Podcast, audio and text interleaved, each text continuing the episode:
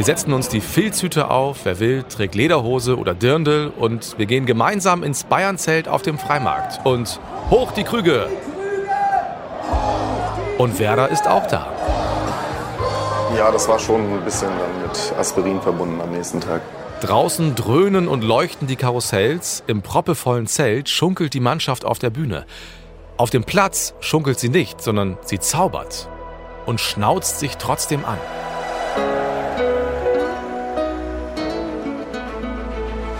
Das Werder-Märchen 2004. Die Double-Saison Reloaded. Es war eine Saison, wie es sie nie zuvor gab und wie es sie sehr wahrscheinlich auch nie wieder geben wird. Und die erlebt ihr mit uns quasi in Echtzeit nochmal. Ein ganzes Jahr lang fühlt ihr, wie Werder vom Außenseiter zum Titelkandidaten und am Ende Meister und Pokalsieger wird. Jede Woche gibt's eine neue Folge in der ARD Audiothek. Ich bin Moritz Kassalet. Ich mag den Breakdancer und Schmalzkuchen und ich möchte nicht leugnen, dass ich auch schon Abende in den großen Festzelten verbracht habe. Vor 20 Jahren bin ich aber nicht dabei, als die Bremer im Bayernzelt aufstehen. Es ist ein beliebtes oder auch nicht so beliebtes Ritual, dass die Neuzugänge die Kapelle dirigieren müssen. Schlimm. Sagt Ivan Klasnitsch und lacht. Er war zwei Jahre zuvor dran. Tim Borowski hat es auch schon hinter sich. Daran kann ich mich nicht erinnern. Nein, Spaß. Äh, Das musste ich machen. Das war nicht eine Frage, ob man das macht, sondern das musstest du machen. Ja. Also insofern kann ich mich daran erinnern, wobei der Abend echt hart war. Das ist ja so ein indirekter Einstand auch für junge Spieler gewesen, die neu dazugekommen sind oder transferierte Spieler. Ja, das war schon ein bisschen dann mit Aspirin verbunden am nächsten Tag. Okay, das gehört, gehört ja mit dazu. Aber spricht ja auch für eine gute Stimmung in der Mannschaft, wenn das Ja, es funktioniert. ist auch wichtig. Ähm, absolut. Ja, aber Thomas Schaaf war bei sowas dann nicht dabei, ne? Also auf den. Doch, er war dabei. Also auf dem Freimarkt muss er eigentlich dabei gewesen Ja. sein, weil das ist, glaube ich, äh, eine Teamgeschichte gewesen. Dann gibt es natürlich auch Mannschaftsabende, wo das Trainerteam nicht dabei war. Ja. Spieler war ich mit vorne dabei, aber als Trainer äh, gehört das sich einfach so, dass man dann auch das Team lässt und dass das Team auch nutzt. Ich fand, das war immer eine gute Geschichte, weil es einfach immer auch das, was Werder Bremen ja immer aussehen ist, ein, eine Mannschaft, die das, was wir immer sein wollten, anfassbar ist, die die Nähe zulässt. Und ich glaube, das ist das Wichtigste, wenn man so eine Gemeinschaft hat, wenn man mit seinen Fans, sage ich mal, so eine, so eine Gemeinschaft bilden will. Und so ein Besuch beim Freimarkt war einfach schön. Auch gemeinsam eben so ein, zwei Lieder miteinander zu trillern oder eben diese Nähe dazu zu lassen. Und äh, ich glaube, dass dass das auch wichtig ist, sage ich mal, für so ein Team, auch so ein, so ein Abend gemeinschaftlich zu verbringen. Das ist auch immer wichtig und immer gut, eben auch für, ja, für dieses Gemeinwohl zu sorgen.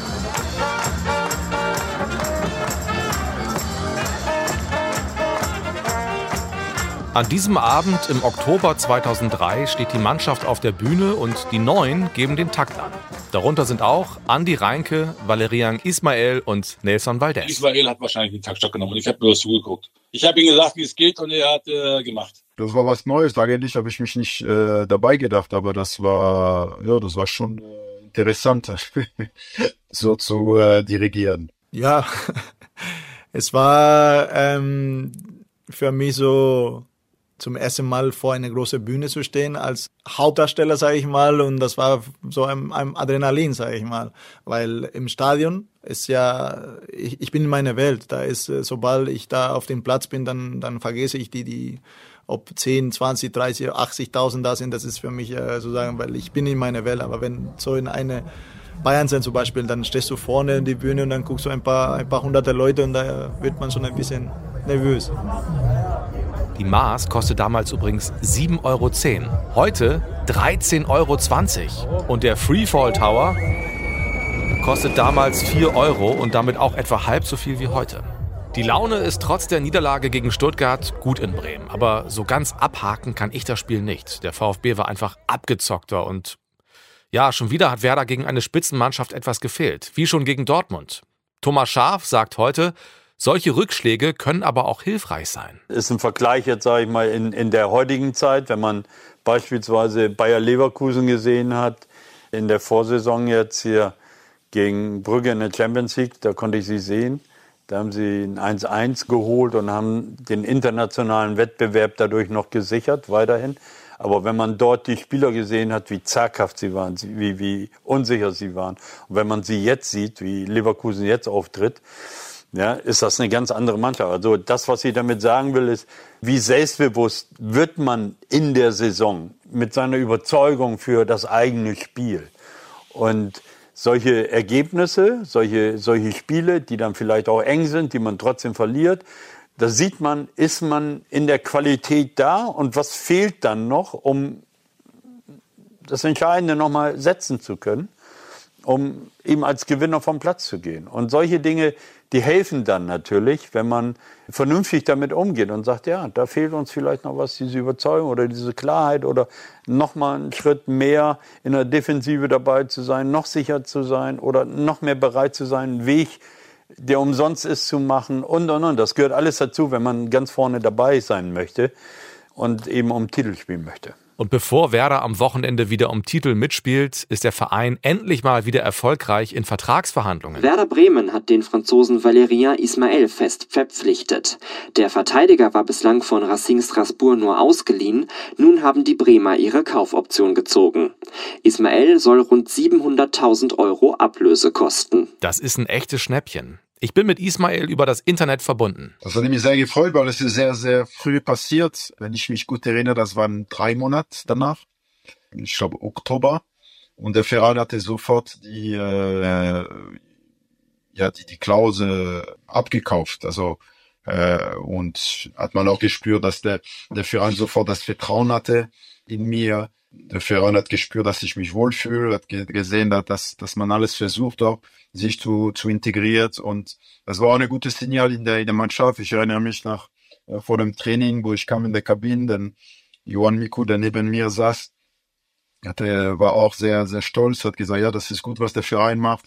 Endlich mal jetzt ein bisschen Stabilität und, und die Spieler behalten und nicht entweder verlieren oder, oder äh, weiter verkaufen. Und da, da, ja, das hat auch für äh, gute Motivation gesorgt. Wir haben über Werders Innenverteidigung im Doublejahr ja schon gesprochen. Das ist wahrscheinlich die beste in ganz Deutschland. Linksfuß Kristajic, Rechtsfuß Ismail. Beide verstehen sich perfekt. Und der Franzose ist ein echter Glücksgriff. Klaus Allofs hat ihn im Sommer nach Bremen geholt. Ja, ich glaube, dass er ist erstmal nach Straßburg gekommen. Wir haben uns getroffen im Hotel Eltern damals. Und er ist mit äh, das Jahrbuch von Werder Bremen gekommen, um mir einfach alles zu zeigen, eine Gefühle zu bekommen, äh, wie, äh, wie der Verein arbeitet, wie ist die Struktur, wie ist der, die Bundesliga äh, ist. Und äh, ja, muss ich sagen, das äh, hat mich eine unglaublich warm und und äh, sehr gutes Gefühl gegeben. Und äh, dann war klar für mich, dass dass ich das machen äh, machen möchte, weil da hat mich wirklich auf der emotionale Seite sehr gut gepackt. Und in meiner Erinnerung ist Ismail jahrelang auch so eine Art Synonym für Spieler, die woanders vielleicht nicht so gut zurechtgekommen sind, die vielleicht charakterlich auch nicht so einfach sind und dann in Bremen aber funktioniert haben. Ismail stand lange für Spieler, für die Klaus Allofs ein Näschen hat. Das will er aber gar nicht sein. Ja gut, das ist immer wieder, was man, äh, wie man Spieler, Trainer abstempeln möchte. Aber ja, das war, was mir verfolgt hat. Aber im Endeffekt, äh, man sagt nur, wenn ein Spieler sich wohlfühlt, wenn, wenn alles passt, dann, dann, dann läuft alles. Und äh, dann äh, wenige, äh, wenige zu, äh, zu zu meckern. Ähm, ich glaube, dass einfach damals von der ersten Tag, auch wo ich nach Bremen kam und, und Thomas Schaff begegnet habe für das erste Mal, sofort hatte ich ein sehr, sehr gutes Gefühl, äh, habe ich mich sehr wohl ge gefühlt und, und eigentlich war, war ich nur fokussiert, dass sich meine Leistung, äh, meine Leistung bringt. Ja, und äh, im Endeffekt nochmal zu, zu sehen, dass das Leute reden viel um, um den Fußball herum, weiß man das, wird viel erzählt, aber eigentlich dann die Wahrheit liegt auf dem Platz. Und da und in der Kabine und überhaupt ist die Stimmung unglaublich gut, sagt Ismail. Die Mannschaft versteht sich. Extrem mehr als gut. Es war, es war einmalig. Also so eine Stimmung habe ich eigentlich nicht. Das ist das einzige Mal in meiner Karriere, dass ich äh, als Spieler, dass ich das erlebt habe. Ich hatte schon eine erfolgreiche Zeit auch in Frankreich in Straßburg, wo wir auch den, den, den Pokal gewonnen haben mit vielen äh, Spielern aus der äh, Nachwuchsleistungszentrum. Äh, da war auch eigentlich eine sehr, sehr tolle Stimmung in Lens. Aber was wir erlebt, diese, diese Verbundenheit äh, bei, bei Werder, das ist, das war, das war eine einmalige Geschichte. Und die geht weiter. In dieser Woche verlängert Ismail seinen Vertrag in Bremen bis 2007. Erfüllen wird er ihn nicht. 2005 wechselt er nach München. Am Samstag erlebt die fünfte Jahreszeit in Bremen ihren Höhepunkt. Der Bremer Freimarktsumzug 2003 ist in vollem Gange. Hier in der Bremer City herrscht absoluter Lach- und Schunkelalarm. Über 150 bunt geschmückte Wagen und Fußgruppen sind unterwegs. Es geht über den Brill bis in Richtung Hauptbahnhof. Ist wirklich ein Riesenspaß. Damit erstmal zurück zu dir. Bis dann. Ja, danke. Und wir schalten vom Freimarkt in den Breisgau. Während zu Hause die halbe Stadt auf den Beinen ist und es immer noch nach Schmalzkuchen und gebrannten Mandeln riecht, spielt Werder in Freiburg. Es ist der zehnte Spieltag und Nochmal kurz zur Ausgangslage. Vor einer Woche hat die Mannschaft gegen Stuttgart verloren, ist jetzt drei Punkte hinter Tabellenführer Leverkusen auf Platz 4. Und seit bekannt ist, dass Ailton zu Schalke gehen wird, steht er mächtig unter Druck. Bis zu diesem 25. Oktober. Ja, er war sehr schnell, wie immer, unterwegs in Richtung Strafraum und dann, dann hat er genau da gestanden, wo ein Stürmer stehen muss, völlig frei am Fünfer. Der Pass kam von Klasnitsch von der rechten Seite. Kein Problem für den Mann mit der 32 im weiß-grünen äh, Trikot gegen Golz erfolgreich zu sein. 1 zu 0 seit der 14. Minute. Sie sind schon wieder da und wieder ist Aildon freigespielt und wieder kein Abseits. Ja, da müssen die Freiburger aufpassen. In diesem Fall kam er einen Schritt zu spät nach dem Zuspiel von Miku und sonst hätte es hier zum zweiten Mal eingeschlagen im Tor von Richard Golz. Dabei haben die Freiburger sehr gut angefangen, hatten vier Eckstöße in den ersten zwölf Minuten, aber harmlos sind sie nach wie vor, was die Chancenverwertung angeht. 0 zu 1 also hier in Freiburg gegen Werder Bremen. Zurück ins Studio. Bei den ganzen Gesprächen, die ich für diesen Podcast geführt habe, fiel immer wieder der Satz, also an das Spiel erinnere ich mich jetzt echt nicht mehr. Und gleichzeitig bin ich total überrascht davon, was die Double-Helden doch noch alles wissen, teilweise bis ins kleinste Detail. In diesem Fall, also bei diesem Spiel, muss ich mal sagen, ich habe keine Ahnung, wo ich war und was ich gemacht habe. Echt, auch als ich mir die Spielszene in Freiburg angeguckt habe, hatte ich das Gefühl, die sehe ich zum ersten Mal. War wahrscheinlich nicht so, fühlte sich aber so an.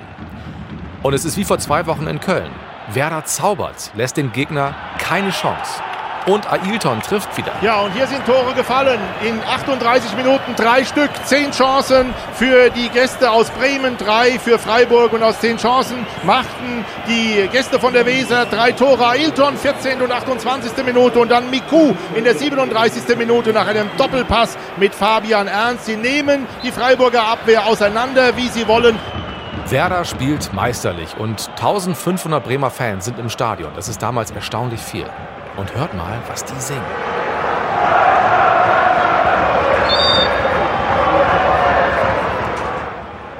Und dann gibt es Zoff. Ich war richtig erschrocken, als ich das gesehen habe. Torwart Andi Reinke packt Ümit Davala an der Schulter und schimpft mit ihm. Wahrscheinlich hat er sich da den nächstbesten rausgepickt. Werder lässt wirklich viele Chancen liegen und dann auch ein paar zu. In der zweiten Halbzeit verkürzt Freiburg. Hinterher spricht Andi Reinke von Larifari-Fußball und meckert über Disziplinlosigkeiten. Und heute sagt er, das dann immer wieder anzumerken, ist vielleicht dann auch eine Stärke, um da immer wieder, klammer die Finger, die Finger in die, in die Wunde zu machen und ein bisschen Rumus zu rühren, dass man wieder äh, klar wird und dass man darauf die Woche oder in der Woche dann wieder äh, hochkonzentriert an die Sache rangeht. An diesem Wochenende wird klar, nur zu gewinnen reicht nicht. Werder will mehr. Der Anspruch an sich selbst ist extrem hoch, sagt Tim Borowski heute. Ja, jeder Einzelne für sich. Ob äh, Thomas als Cheftrainer, das Trainerteam, wir als Spieler, Ersatzspieler, verletzte Spieler, das Team hinter dem Team. Du hast einfach gemerkt, in der Kabine, auf dem Trainingsplatz, dann natürlich in den Stadien, dass man sich mit Durchschnitt nicht zufrieden gibt. Dass man sich mit einer guten Leistung, wo du vielleicht nur unentschieden gespielt hast, einfach nicht zufrieden gibst. Und ähm, ja, wir haben natürlich relativ viele Tore auch meistens kassiert, aber wir wussten in jeder Phase des Spiels und auch der Saison, dass wir jedes Spiel gewinnen können und werden.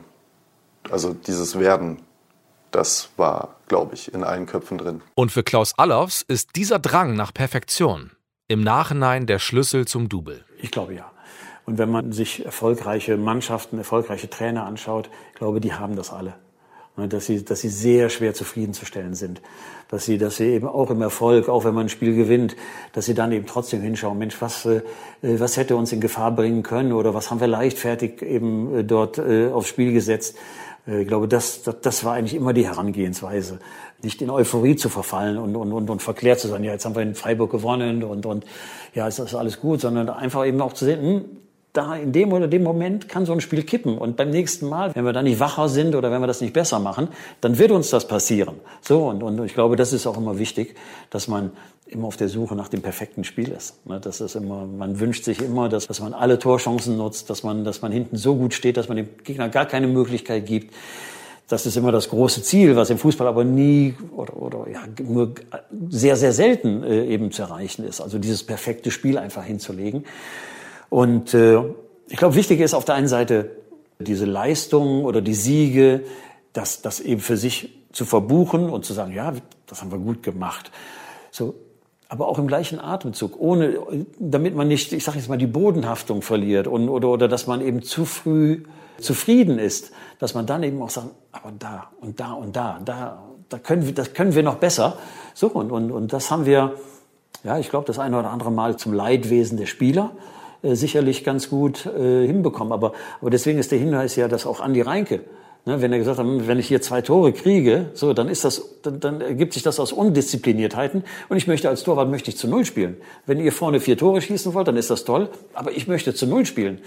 So, und das ist dann auch wichtig, ne, dass, dass das aus der Mannschaft kommt, ne, dass die Abwehr sagt, hm, da sind wir, damit sind wir nicht zufrieden. Ne? Also, dass wenn, wenn die im Mittelfeld dann nicht mehr mitmacht und wir kassieren hinten zwei Tore, damit sind wir nicht zufrieden. Wir wollen, dass die Null steht. So, und, und dieses, ja, dieses immer wieder sich da fordern und sich zu, zu Besserung oder zu Höchstleistung anzutreiben, das, ja, das, das, zahlt, das kann sich dann auszahlen. Zahlt sich nicht immer sofort aus oder, oder, oder zahlt sich nicht immer durch eine Meisterschaft oder Pokalsieg aus, aber führt, führt dazu, dass man sicherlich auf Dauer sehr viel erfolgreicher ist. Jetzt hat Klaus Allofs den Endstand in Freiburg indirekt schon verraten. Freiburg trifft in der zweiten Halbzeit zweimal, Werder durch Klasnitsch einmal. In Freiburg ist das Spiel auch vorbei. Verdienter Erfolg für Werder Bremen. 4 zu 2 zum Jubiläum, zum 150.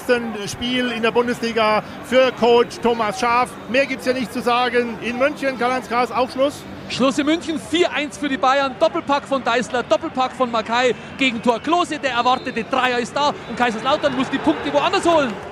Und Stuttgart gewinnt gegen Wolfsburg, Leverkusen gegen Gladbach. Damit bleiben die beiden oben. Werder ist jetzt allerdings Dritter, weil Dortmund in Bochum verliert, hat weiter drei Punkte Rückstand auf die Spitze und einen Punkt mehr als die Bayern.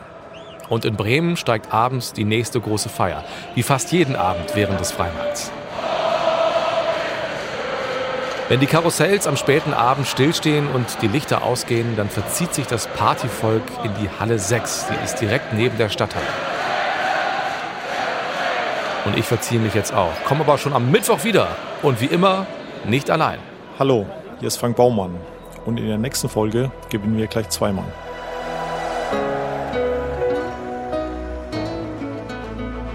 Ich bin Moritz Kasserlet und dies ist ein Podcast von mir und Felix Gerhardt für den Norddeutschen Rundfunk und Radio Bremen. Uns gibt's jede Woche neu in der ARD Audiothek. Und da könnt ihr übrigens alle Spiele der Bundesliga und der zweiten Liga in voller Länge live hören.